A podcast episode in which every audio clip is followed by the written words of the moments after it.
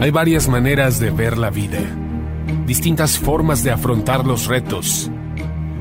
Cada palabra y acción tiene un resultado. Crisis o cambio.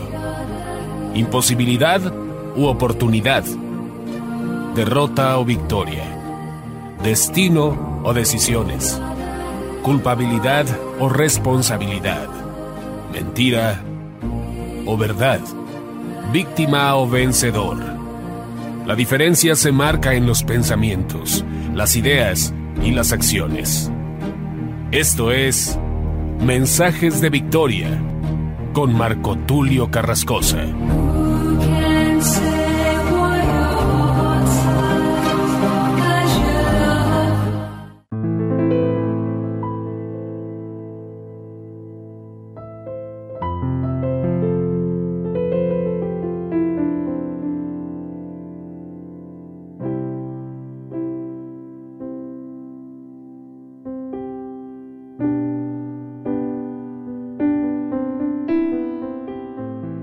Bendiciones, amados hermanos y amigos, me da mucho gusto poderles saludar nuevamente a través de la radio, a través de internet. Hoy estoy compartiéndoles un nuevo episodio de la serie El poder y la dimensión de lo profético. A este episodio número 44, que es el penúltimo, nos falta solamente un episodio más para culminar esta serie que estoy seguro ha sido de mucha bendición. Hay mucha gente que me ha escrito que les ha sido de mucha bendición escuchar estos mensajes y esto me motiva a seguir adelante. Lo vamos a seguir haciendo. Queremos agradar a Dios, queremos servirle y llevar estos mensajes a muchos lugares. El episodio 44 lo he titulado Jerusalén, Jerusalén, que matas a los profetas. Este pasaje obviamente nos recuerda el lamento de Jesús en Jerusalén. Quiero compartirte lo que dice Mateo 23, y quiero que entendamos que Jerusalén sigue vigente. Jerusalén es un sistema, Jerusalén es una ciudad, pero Jerusalén es el lugar precisamente donde murieron los profetas y los últimos dos profetas que han de volver, que han de estar precisamente en el último tiempo, hablando de Moisés y Elías, morirán en este lugar, Jerusalén. Vamos a ir a Mateo 23, y traslademos este mensaje de Jesús para este tiempo.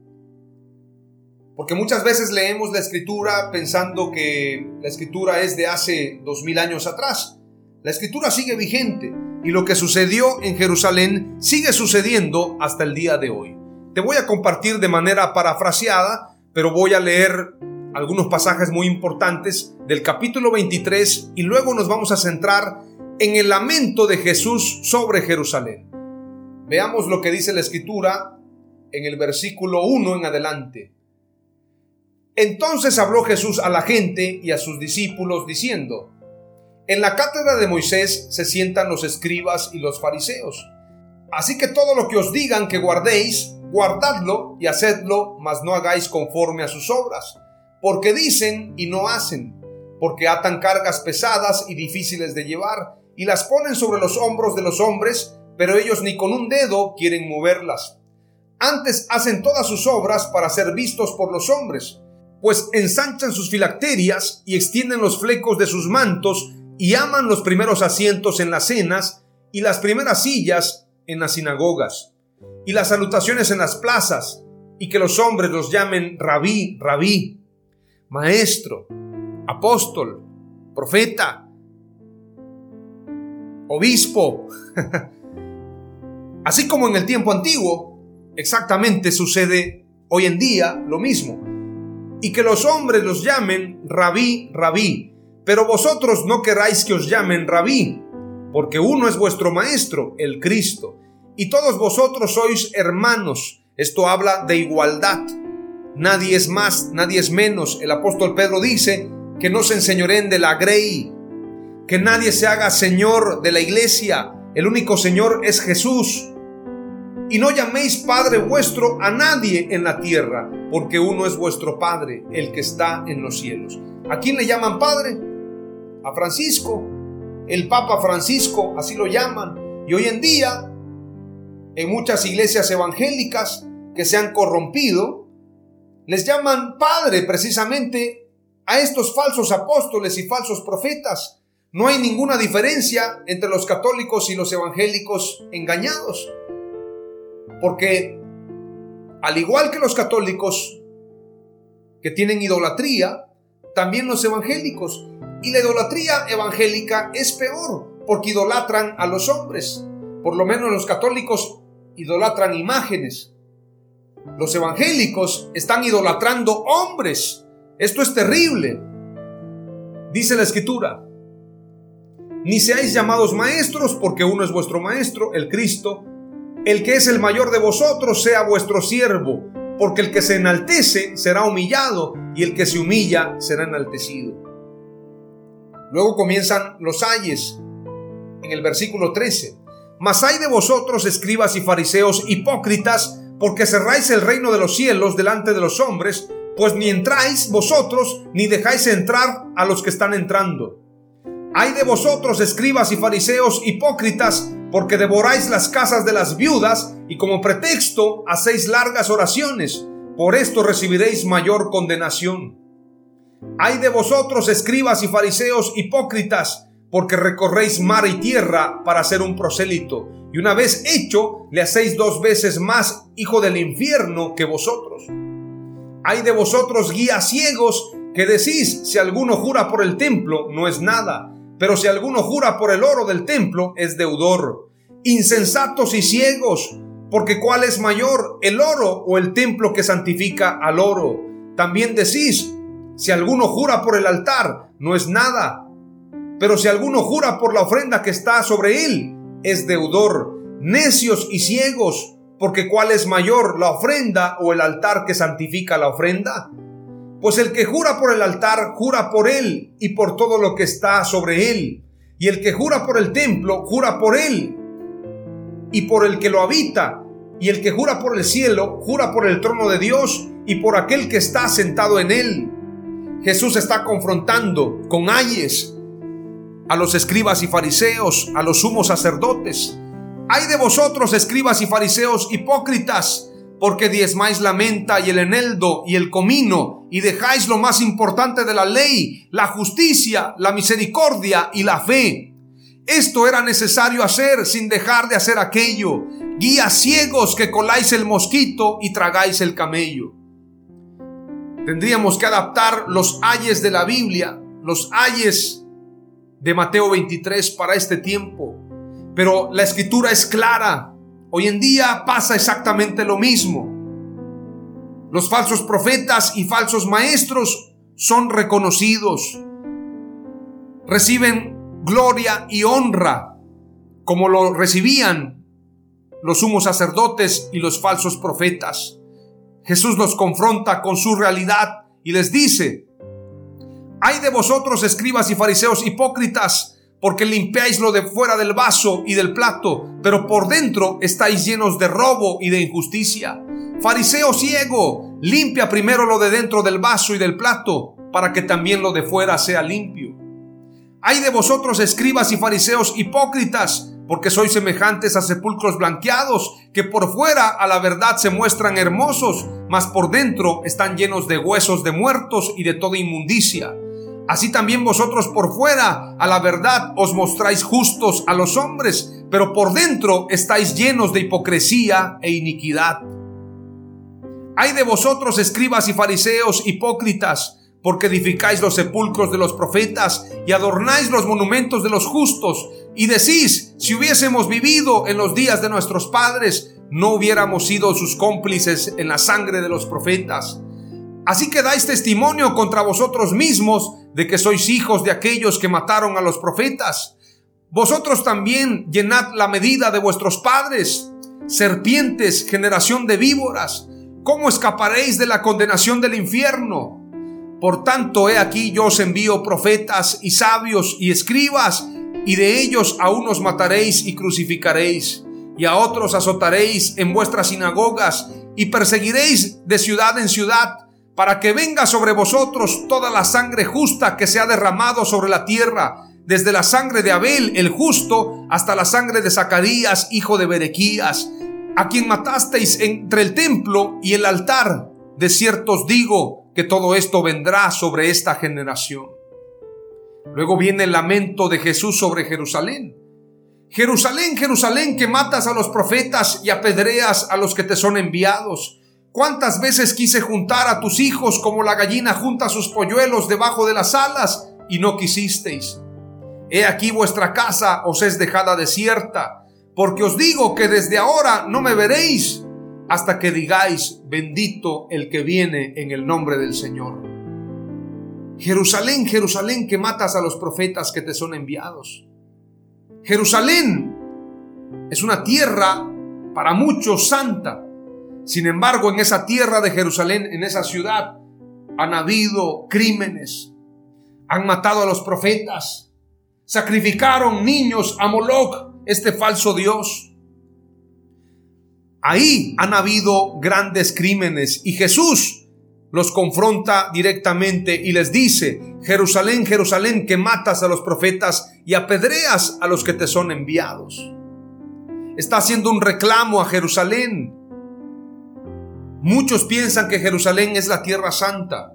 Yo oro y bendigo a Israel, bendigo a aquellos que vienen precisamente del linaje de Abraham, a los judíos.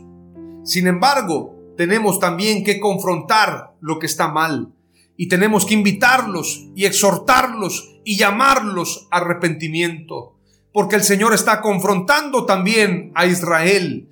Ezequiel 22 dice, vino a mí palabra de Jehová diciendo, tú hijo de hombre, no juzgarás tú ¿No juzgarás tú a la ciudad derramadora de sangre y le mostrarás todas sus abominaciones? Dirás pues, así ha dicho Jehová el Señor, ciudad derramadora de sangre en medio de sí, para que venga su hora, y que hizo ídolos contra sí misma para contaminarse. En tu sangre que derramaste has pecado y te has contaminado en tus ídolos que hiciste, y has hecho acercar tu día y has llegado al término de tus años, por tanto, te he dado en oprobio a las naciones y en escarnio a todas las tierras. Ezequiel está confrontando a Jerusalén, a Judá, a estas tierras. Ahora vayamos a lo que dice Apocalipsis capítulo 11, versículo 1 en adelante, para que entendamos acerca de Jerusalén. Dice la escritura, entonces me fue dada una caña semejante a una vara de medir, y se me dijo, levántate, mide el templo de Dios y el altar, y a los que adoran en él. Pero el patio que está fuera del templo, déjalo aparte, y no lo midas, porque ha sido entregado a los gentiles. Y ellos hollarán la ciudad santa cuarenta y dos meses. Se le llama ciudad santa, pero también es la ciudad derramadora de sangre. Dice la escritura, y daré a mis dos testigos que profeticen por 1260 días vestidos de silicio. Estos testigos son los dos olivos y los dos candeleros que están en pie delante del Dios de la tierra. Estamos hablando de Moisés y Elías. Versículo 7. Cuando hayan acabado su testimonio, la bestia que sube del abismo hará guerra contra ellos y los vencerá y los matará, y sus cadáveres estarán en la plaza de la grande ciudad que en sentido espiritual se llama Sodoma y Egipto, donde también nuestro Señor fue crucificado. ¿Dónde fue crucificado Jesús? En Jerusalén. ¿Dónde serán muertos Moisés y Elías? En Jerusalén. Aquí se le llama la gran ciudad. Es la ciudad santa, obviamente, pero también es la grande ciudad, que en sentido espiritual se llama Sodoma y Egipto. Ahora, yo te recomiendo que leas Apocalipsis 17 cuando habla de la condenación de la gran ramera.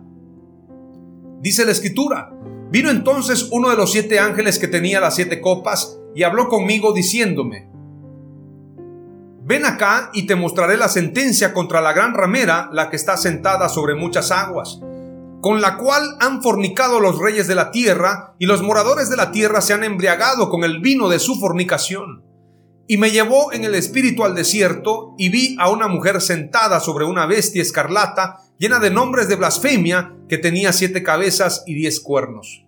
Y la mujer estaba vestida de púrpura y escarlata y adornada de oro, de piedras preciosas y de perlas y tenía en la mano un cáliz de oro lleno de abominaciones y de la inmundicia de su fornicación, y en su frente un nombre escrito, un misterio, Babilonia la grande, la madre de las rameras y de las abominaciones de la tierra.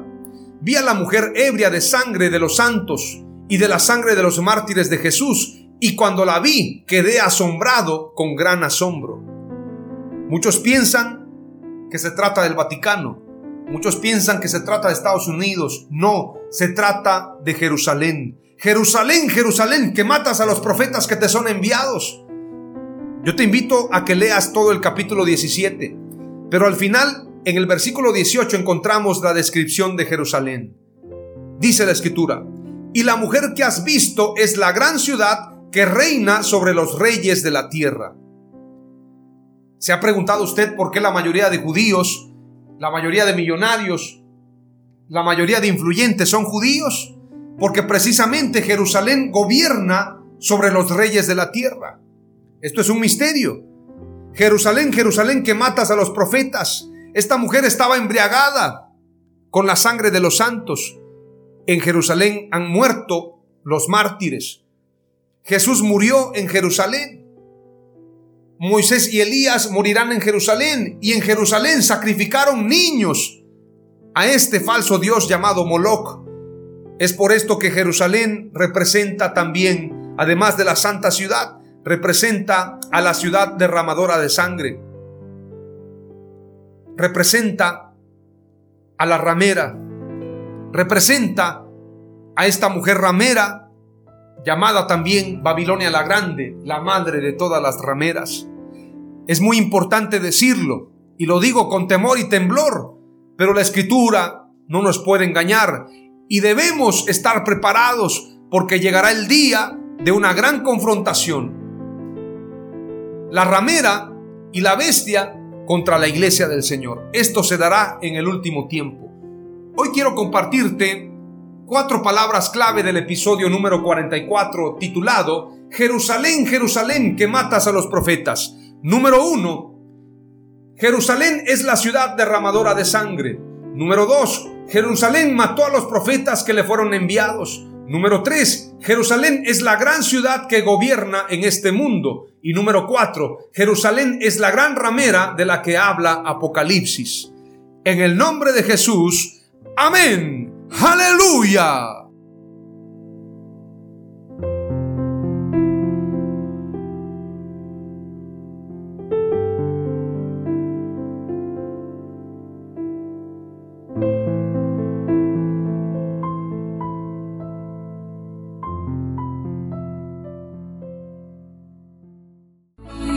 Esto fue Mensajes de Victoria con Marco Tulio Carrascosa. Gracias por escucharnos y seguirnos en nuestras redes sociales. Si deseas invitarnos a tu ciudad, escríbenos por inbox o al WhatsApp 961 66 882 99 961 66 882 99.